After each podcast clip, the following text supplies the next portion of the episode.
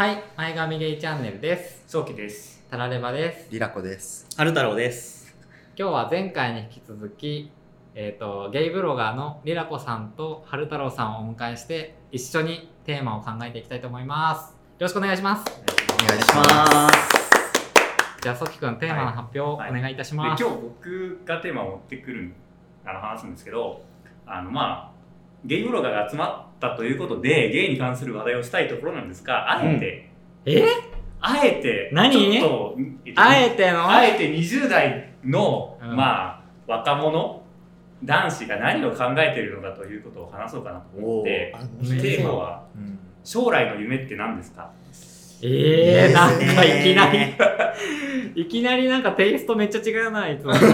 困った。困った？困った。困りました？じゃあ、あでそうん、そう。で将来の夢って言ってもなんか本当にちっちゃい頃うん。あの幼稚園の時とか保育園の時とか小学校の頃ってすごい定番の質問でああこれかみたいな感じで大体なりたい職業を答えるっていうのがうん。鉄板だと思うんですけど、この20代この大学生だったり卒業して社会人だったりとかしてじゃあ将来の夢って聞かれた時にどうやって答えるのかっていうことを結構僕最近気になってて なんか、ちなみに気にか気になったきっかけとかあるんですか？えなんか僕は一回聞かれたんですよね。誰かに。誰だったか忘れましたけど将来の夢何？っていうえ？って思ったんですよ。なんでちょっとあえてこういう質問をしようかなと思って。で、はい。僕の将来の夢は結婚をして文化的な生活を送るという。丁寧な暮らし？そう。あの平たくめっちゃ平たく あのカテゴリー付けすると丁寧な暮らしをあの決まったパートナーの人と送っていきたいという。あそういうのが将来の夢なのなんか将来の夢っていうとどちらかというとよくどういう仕事に就くかみたいな方向になるから。あー確かに。あそうなるんだ。そう。でなんか職業もちろんそのあの皆さんに答えてもらうのはもちろん職業でもいいしどんなライフスタイルがいいかとかそういう話でもいいし。あので僕はその職業にしたかったのは僕はもう一応就職が来年の春から決まってどういう職種に就くかっていうのは決まってて、まあ、この先、まあ、あの何かしらの都合で転職なり、職業が変わったりするかもしれないけどその職業自体には何か夢があるわけではなくてそのどういう生活をしていくっていうことに関してあの今の自分としては目標がある夢があるっていう形なのでこんな話なんですけどなるほどですね。じゃあ、春太郎さん。どうですか？最初はタラレバさんか？ら いやー、ここ春太郎さんでいきたいと思います。入れる範囲でうん。教えてくれたら嬉しいですまあ将来の夢って言ってパッと出てくるようなものはないかな、ないっていうのがすごいリアルで僕もなんかそういう答え返ってきたら面白いなって思ってたので、なんか僕自身そのキャリアの考える時期みたいなところにちょうどいて、まあ、それこそ転職するのはどうしようかみたいなことは考えたりするけど逆に選択肢が多すぎて絞れない。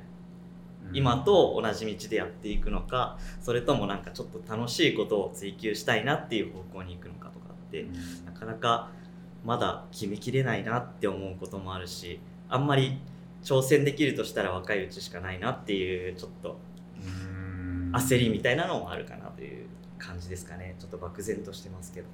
春太郎さんって先生みたいな喋り方だね。さすがさすが高学歴。さすが高学歴。は感じなのかやめて。ちょっと嫌味になっちゃうよ。そうですね。なるほど。ちょっと僕から一つ質問なんですけど春太郎さんに。じゃあその、うん。恋愛観についてはどうですか？将来例えば固定の人とずっと,、えーとえー生活を共にしていきたいかとか。僕の中でその恋愛っていうものをどう位置づけるかっていうことにあんまり興味がなくてその例えばその誰かを好きになった時にじゃあその好きになった人を見てなんかその人とどうしたいかっていう話であってどう恋愛したいかじゃなくてこの人とだったらどうしたいっていうようななんか相手ありきでそういう物事って決まっていくのかなっていうところで別に決めてないですね。だから結構、えー、と将来例えばこういうふうな、えー、と将来を思い描いてるみたいな人とかだと例えば将来最終的に結婚したいみたいなあの一人の人とずっと付き合っていたいっていう思ってる人は、まあ、そういう相手を探しがちだと思うんだけど、思うんですけどそこら辺はまあ自分としてはなくてうん。好きになった相手がいてうんうん。それその相手とどうしたいかっていう。うん。そうですね。だから理想の恋愛像とか理想のなんか家族のあり方っていうものは特に確固として持ってるものはないですありがとうございます。ありがとうございます。次。えー、将来の夢ね。なんか自分の考えとか、自分の書いた文章でお金を稼げるようになりたいなとは思うんだけど、でもそれが専専業っていうか、何？あの、副業の逆ってなんだ？専業でいいんじゃない？専業、ん専業じゃなくてもいいんだけど、うんその、うんなんかちょっと、何お小遣い程度でも稼げるくらいがいいなと思ったりはしているところですね。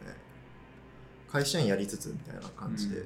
あーじゃあ、うんえっと仕事は、えっと普通普通と言ったらあれだけど会社員をやってでうん傍らで自分の夢みたいなものをやっていきたいってことそうそうそうそう。まあ、会社員の仕事の方もまだ正直就活し就職したことがないからもうし内定はもらっててうん行くところは決まってるけど配属も何も決まってないし本当仕事やったことないから、まあいとりあえずやってみないと分かんないなっていうところなのででそこでもうちょい見えてくるものがあるかなと思ってるけどひとまずなんか仕事とは別に趣味程度ででもお金がちょっともらえるくらいにその書くこととかか自分の考えとかで何お金をもらえたらいいなと思ってるかもうん。お金にするっていうことを結構価値に置いてると思うんだけど、うんうん。その理由っていうのはあるんですか？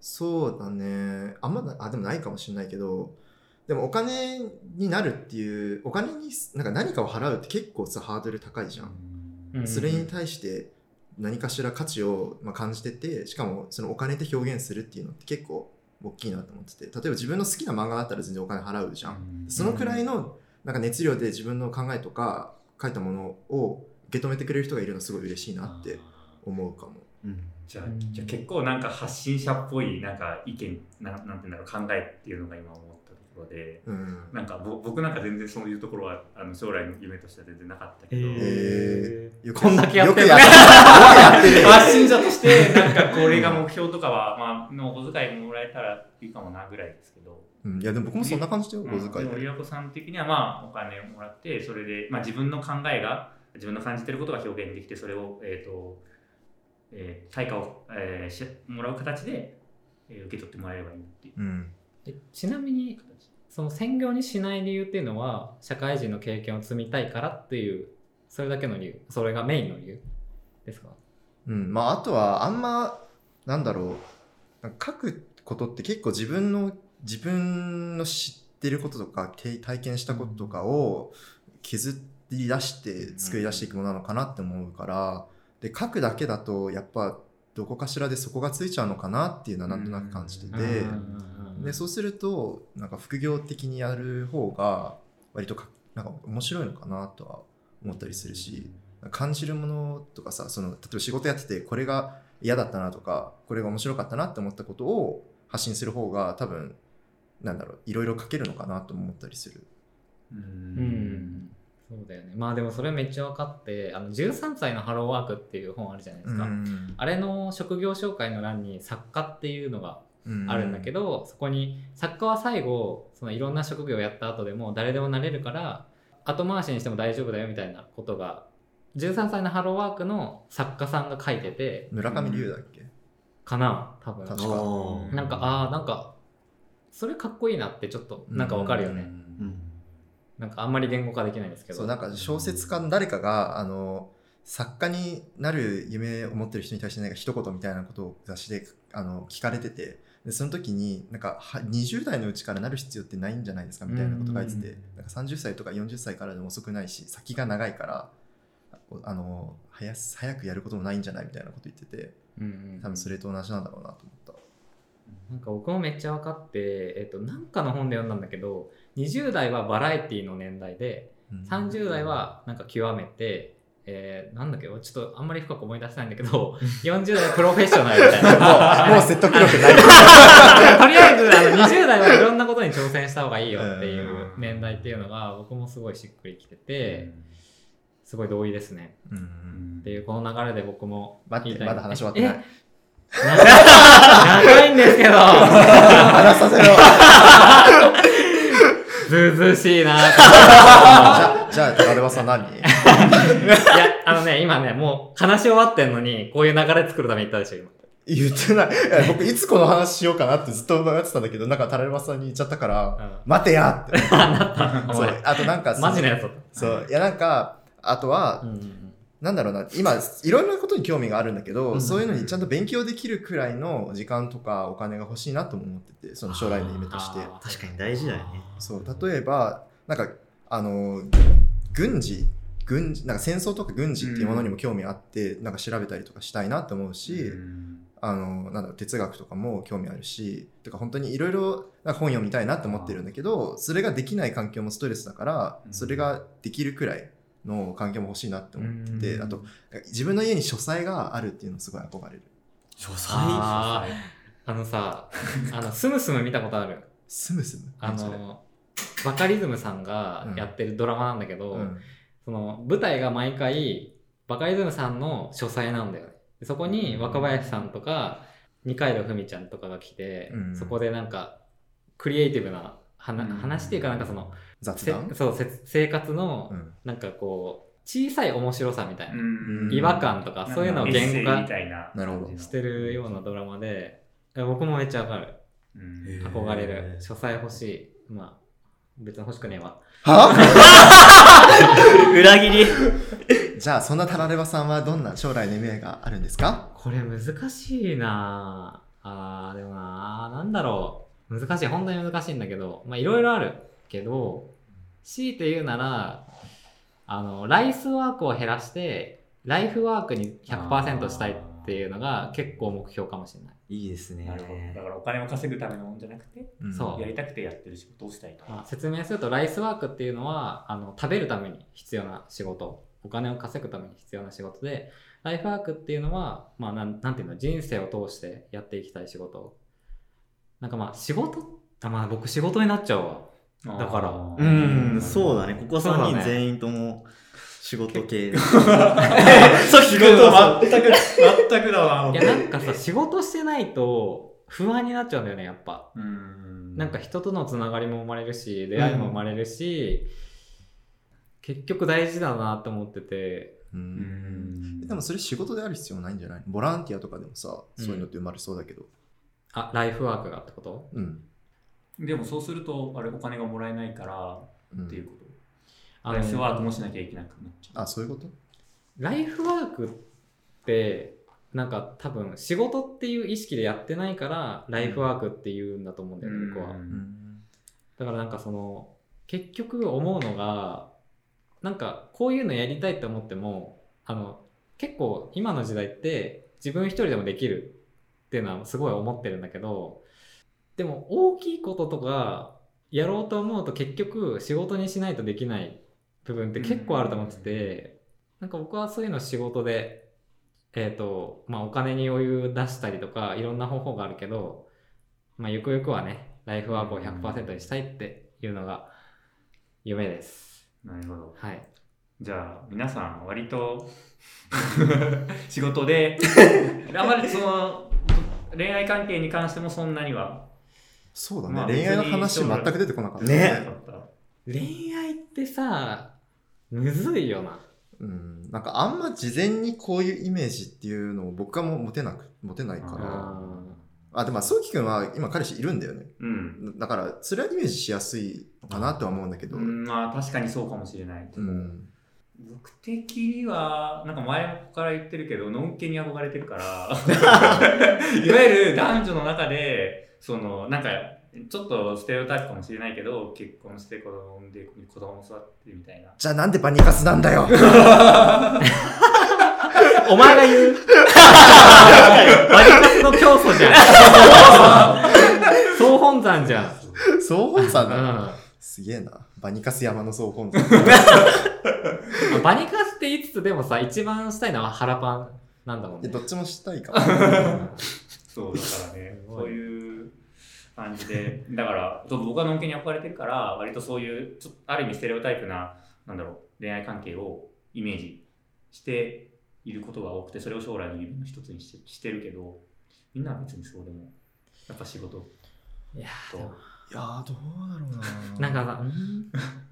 恋愛、うんそう、でもな本当にそうで、予測が立たないよね、恋愛って。そうそうそうそうそう、ん。なんかこういうふうにしようとかっていうふうになるものじゃないって思ってるから、うんその将来の夢の中に入れられないかなこうし、こういう恋愛がしたいって、なんだっけって、なんだろう。中学生の時とかあったのかな確かに自分にそれが当てはまるっていう現実味がないっていうか、ああ、そうか。人の恋愛見たところで。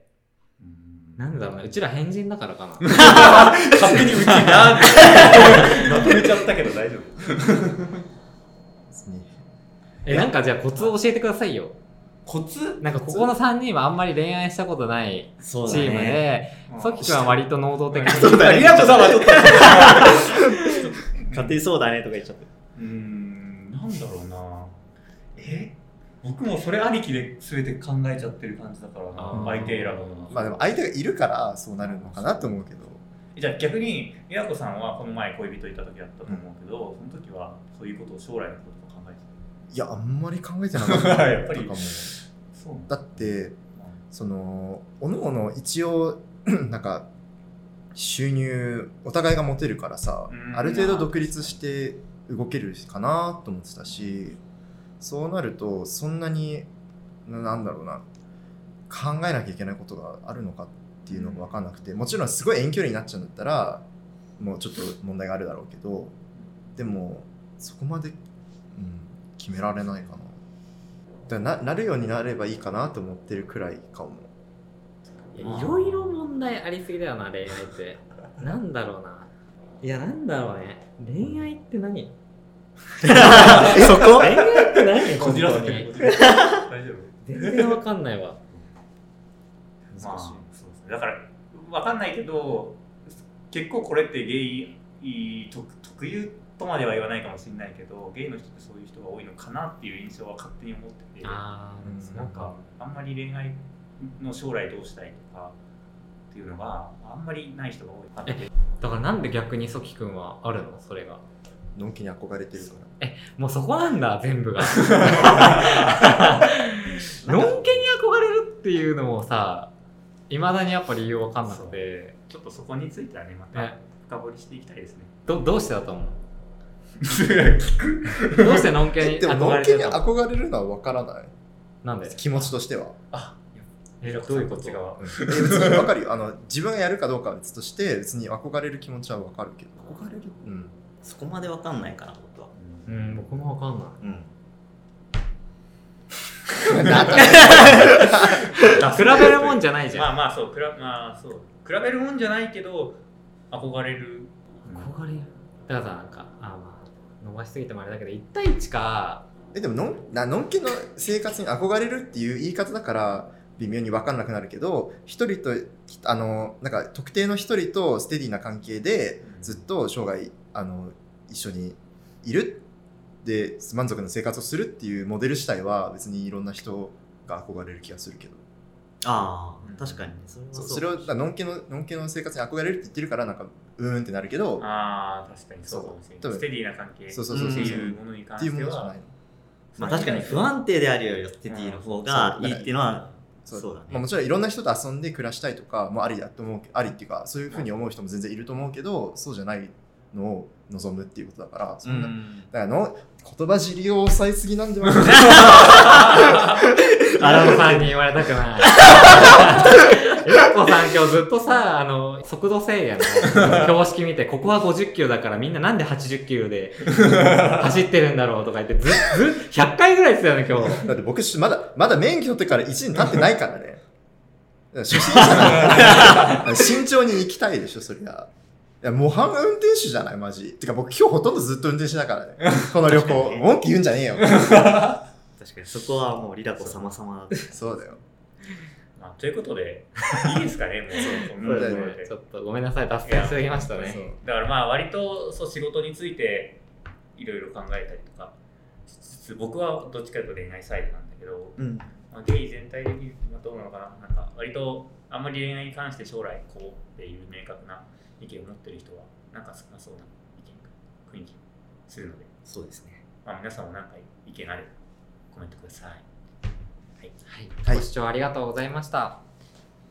えっ、と、お便りフォームを概要欄に貼っておりますので、よければ何か質問などテーマあれば送ってください。お願いしますお願いします。それでは皆さん、良良い前髪ライフを